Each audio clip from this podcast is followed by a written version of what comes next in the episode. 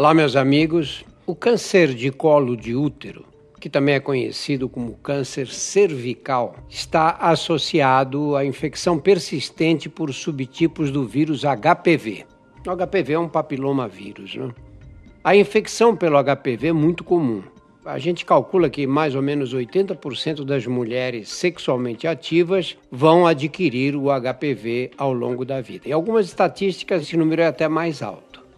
Antes de se tornar maligna a doença, porque leva muitos anos, a lesão passa por uma fase de pré-malignidade, que a gente denomina de NIC, N-I-C, ou neoplasia intraepitelial cervical.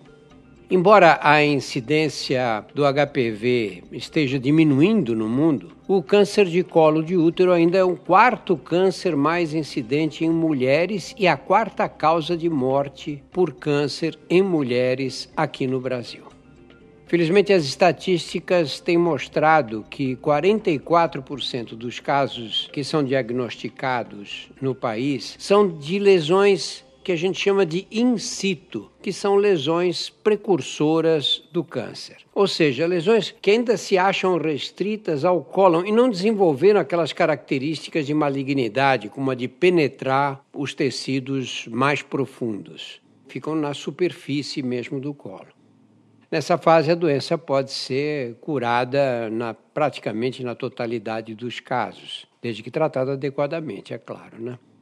Para falar mais sobre o câncer de colo uterino e sobre as formas de controlar as complicações e a prevenção, nós trouxemos a doutora Ângela Nogueira. Doutora Ângela é oncologista, coordenadora do Comitê de Tumores Ginecológicos da Sociedade Brasileira de Oncologia Clínica, que é uma posição que é dada para pessoas evidentemente competentes, não é? Seja bem-vinda, Angélica. A gente podia começar descrevendo como é o câncer de colo do útero. O colo do útero todo mundo sabe o que é, né? O útero tem o formato de uma pera, assim, não é? E o colo do útero é aquela parte que se comunica com a vagina, né? Que é tocada no fundo da vagina no exame ginecológico. Olá a todos, olá, doutor Drauzio, uma grande honra e muito obrigada por trazer esse tema tão relevante para a mulher brasileira, para mulheres de países de baixa renda. A gente está, então, no mês do, do, da chamada de ação do, da Organização Mundial de Saúde pela eliminação desse câncer, que é um câncer passível de prevenção, de rastreamento, da gente eliminar. Câncer do colo do útero é uma doença que tem a peculiaridade de vir de uma infecção de um vírus. Então, essa infecção pelo vírus do papiloma humano, tão prevalente em adultos, né? 80% das mulheres sexualmente ativas vão ter em algum momento a infecção pelo vírus do papiloma humano. Em algumas mulheres, essa infecção vai ficar persistente e começam alterações de multiplicação descontrolada das células ali nessa região do colo do útero, que é a região da pera que o senhor disse, né, entre o corpo do útero e a vagina.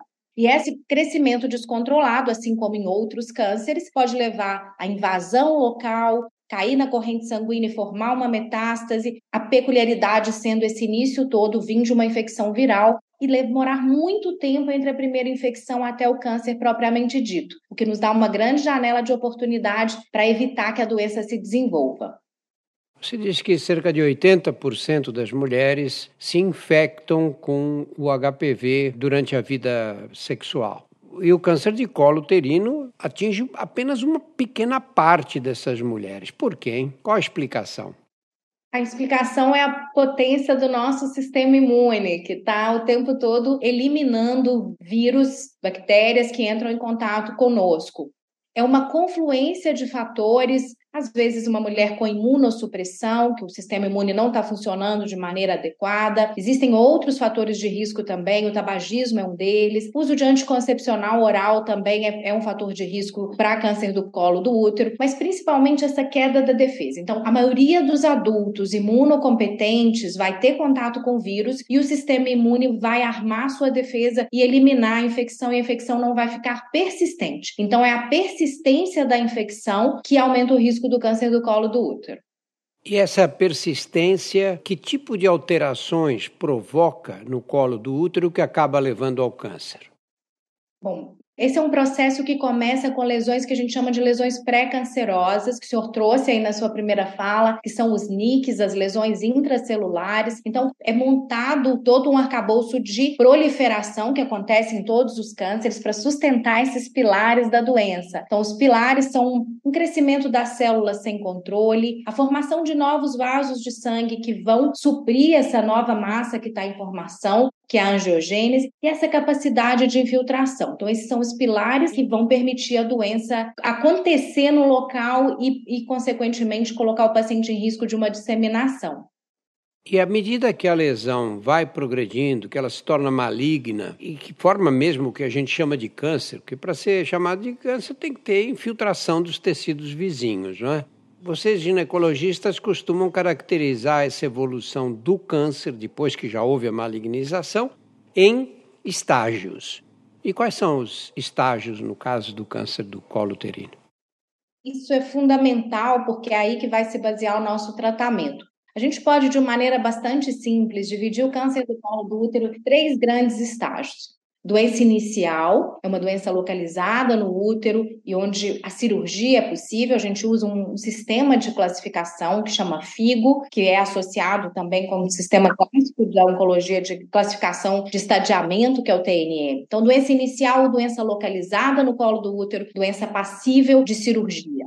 Doença localmente avançada é o segundo bloco, é quando a doença começa a invadir esses fixadores do útero, como os paramétrios, causando às vezes repercussão à distância, como aumento do rim, que não está conseguindo que a urina desça com eficácia, porque a massa está descendo. Essa doença localmente avançada, ela define uma paciente que não é boa candidata à cirurgia e o tratamento de radioterapia combinado com a químio leva a maiores taxas de cura com menor morbidade. E por último, o terceiro estágio, que a gente fala doença metastática, que é uma doença que já saiu ali do loco regional e que se implantou à distância. Por exemplo, uma paciente que foi diagnosticada com um nódulo no pulmão ou um nódulo no fígado. Essa paciente ela tem um contexto de tratar com remédios que corram a circulação e cheguem a esses nódulos à distância. Então, doença inicial, doença localmente avançada e doença avançada. E aí a gente classifica com esses estágios FIGO, esses três grupões. Até 2A é inicial, até 4A é localmente avançado e o 4B é a doença metastática. Isso são termos mais médicos. Esses numerozinhos com letras são termos que se aplicam mais aos profissionais. Olha, você tem então uma infecção viral que acaba causando lesões pré-malignas e depois essas lesões se tornam infiltrantes e à medida que a doença progride, a doença vai ficando mais grave até chegar em fases que são incuráveis. Então, ela é uma doença de evolução muito lenta no início e que permite várias intervenções médicas, não é? Quais são as recomendações para você fazer a prevenção do câncer de colo? Esse é um câncer que nos dá toda a oportunidade dele não acontecer. Depois a gente vai falar um pouquinho das medidas para o NIC nem começar, por exemplo, com vacina. Mas se a doença iniciou entre ter essa primeira inflamação, essa lesão pré-cancerosa que a gente conversou, e o câncer, pode passar uma década, podem passar 15 anos. Então, realizar os exames de rastrear essas lesões e tratá-las é uma chance de não desenvolver o câncer. E por isso a gente tem a recomendação da realização de alguns exames. O que está disponível pelo Ministério da Saúde, na rede pública do Brasil, é o exame de preventivo de Papa Nicolau. O Papa Nicolau é um exame que colhe o material do colo do útero e ele deve ser feito a partir dos 25 anos de idade, duas vezes, e após dois exames negativos, um a cada três anos. Ainda há um número grande de ginecologistas que pede para repetir o exame preventivo, o Papa Nicolau, todos os anos. É um exagero? É um exagero. O grande problema do Papa Nicolau é que a gente não cobre todas as mulheres. Hoje, no Brasil, menos de 20% das mulheres na, na idade-alvo, entre 25 e 65 anos de idade, realizam o seu exame a cada três anos. O que acontece no Brasil é que a paciente repete todos os anos, aqueles menos de 20% que fazem o exame, o fazem todos os anos. Isso infla um pouco a estatística e a gente não chega nessa paciente que precisa fazer. Essa é uma doença de curso lento. A gente pode fazer após dois negativos, um a cada três anos. Muito importante, se a paciente teve infecção pelo HPV em algum momento, essa paciente tem que fazer todos os anos, porque essa é uma infecção que fica persistente e ainda não há uma vacina terapêutica política. Isso é um dado muito importante, não é? E, por exemplo, uma mulher de 60 anos que ficou viúva, que não tem mais vida sexual ou que não tem mais vida sexual por qualquer razão, com que frequência ela deve fazer, Angélica?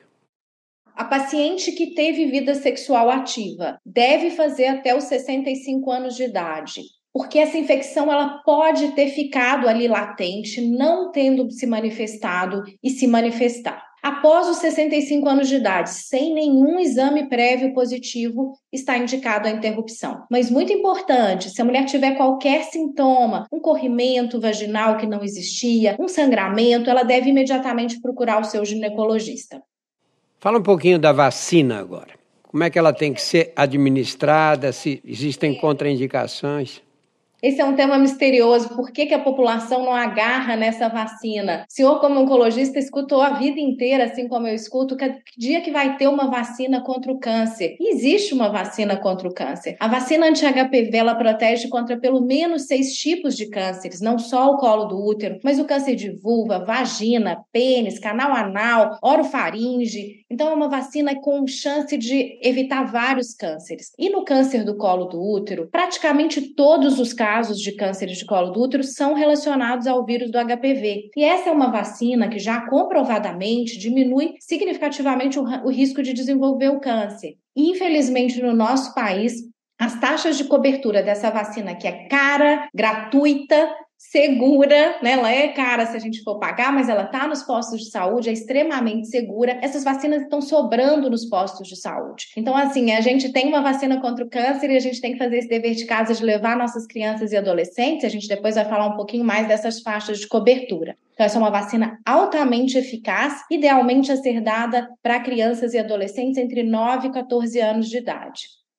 E mulheres e homens mais velhos que não foram vacinados. Tem os 9 aos 14 anos, todo mundo, os meninos e as meninas. E depois disso, uma mulher de 24 anos, a vacina não tem contraindicação após essa faixa etária e hoje ela está indicada e também é gratuita para adultos imunossuprimidos no Brasil até 45 anos de idade, porque esses indivíduos têm mais risco da infecção persistente. Mas importante, e esse, isso está bem mostrado num grande estudo que foi publicado, é um estudo do norte da Europa, que foi o primeiro estudo que mostrou que vacina diminui o câncer do colo do útero, que a resposta vacinal ela é muito melhor nos mais jovens, por dois motivos principais. Primeiro, porque nessa faixa etária tem menor chance do, da criança, do adolescente ter sido exposto ao vírus. E segundo, porque a resposta à vacina, a imunogenicidade, é melhor em crianças e adolescentes. Então, quando esse grupo de pesquisadores vacinou crianças até 14 anos, essa resposta foi melhor de proteção. Acima, essa resposta existe, a proteção existe, mas ela é gradualmente menor à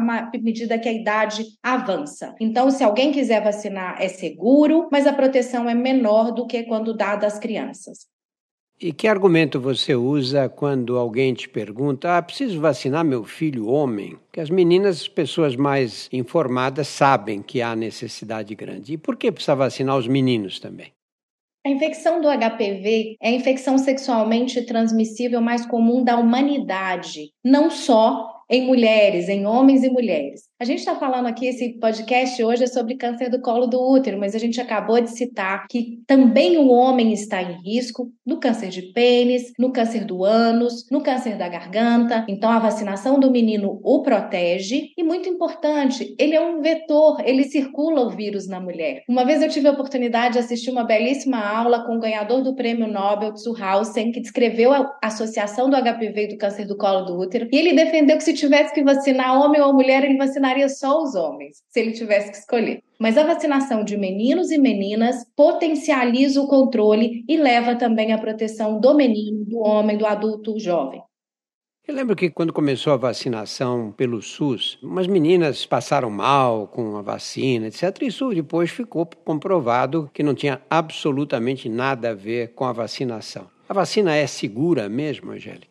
Essa questão das meninas, houve um caso na Bolívia e também aqui no Brasil, no estado do Acre. No Brasil foi acompanhado de perto pela USP, os pesquisadores da USP. Nenhuma menina tem sequela nenhuma desses eventos. Existem reações quando adolescentes são vacinados em grupo, porque é uma reação psicológica, de ansiedade, mas não há nenhuma sequela neurológica. Acho que a resposta melhor que a gente pode dar para essa pergunta, doutor Drauzio, é que neste momento, mais de 300 milhões de doses da vacina HPV já foram distribuídas no mundo. A OMS, a Organização Mundial de Saúde, controla isso de perto e nos garante no seu site. A vacinação HPV é segura. Então a gente tem o respaldo da, da OMS e a gente tem acompanhamento de perto desses casos que foram reportados e não há sequela com essa vacina nesses casos específicos que a mídia reportou de maneira perigosa. Você pega mulheres e homens que não foram vacinados, pega as meninas, os pais não vacinaram por alguma razão. Quando você acompanha essas meninas no decorrer da vida, há algumas que correm risco mais alto de desenvolver esse tipo de câncer. Quer dizer, quais são os fatores de risco? Bom, então, o principal fator de risco para câncer do colo do útero é imunossupressão. Por exemplo, pacientes que usam remédios como remédios oncológicos, que vão reduzir a defesa, pacientes que têm a síndrome da imunodeficiência adquirida, a AIDS, são pacientes com maior risco, pacientes que usam corticoides, por causas de reumatologia, outras causas. A gente já falou também do tabagismo, do anticoncepcional, múltiplos parceiros é um fator de risco, mas eu acho que a gente tem que entender que essa é uma doença que pode acometer qualquer uma de nós e é mais frequente em não imunossuprimidas do que em imunossuprimidas. Então, o rastreamento é para todas e países que levaram a sério o rastreamento de Papa Nicolau, que é o que a gente tem no Brasil, na rede pública, diminuíram significativamente, controlaram a doença. Então, é uma técnica barata, no Brasil gratuita nos postos, e a gente precisa, independente de risco, realizar essa técnica para a gente eliminar a doença. E a que sintomas as mulheres devem estar atentas, que podem ser sintomas do início ou da evolução de um câncer de colo de útero?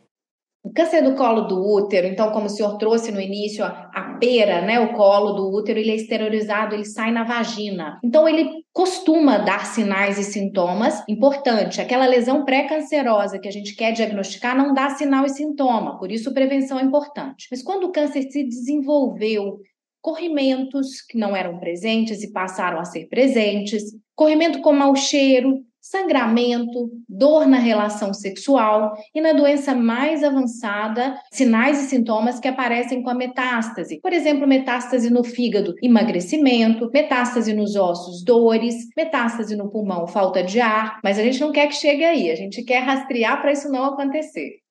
E o diagnóstico, como é feito?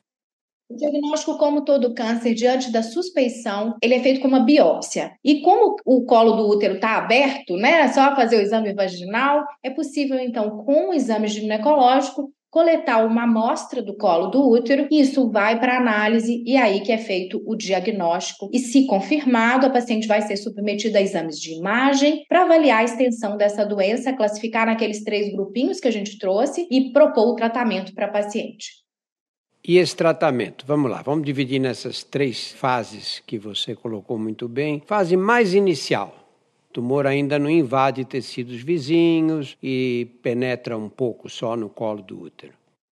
Doença inicial. Tratamento cirúrgico é uma cirurgia oncológica. Idealmente deve ser feito num hospital, um CACOM, um UNACOM, um hospital de complexidade para tratamento do câncer, porque não é a retirada simples do útero. Tira-se o útero, esses fixadores que são os paramétros, são retirados linfonodos, que são ínguas, então uma cirurgia oncológica do útero. O útero é retirado. Em mulheres com desejo de preservação de fertilidade, quando a doença é muito pequena, abaixo de 2 centímetros, é possível ser considerado uma cirurgia preservadora de fertilidade. Em que é tirado o colo do útero, é feito um cone ou uma traquelectomia, avaliam-se os linfonodos e se eles estão livres, preserva-se o corpo do útero para uma futura gestação. Isso em casos muito selecionados de pacientes jovens e com doença muito inicial. Esse é o grupão inicial. Grupo 2, Doença localmente avançada,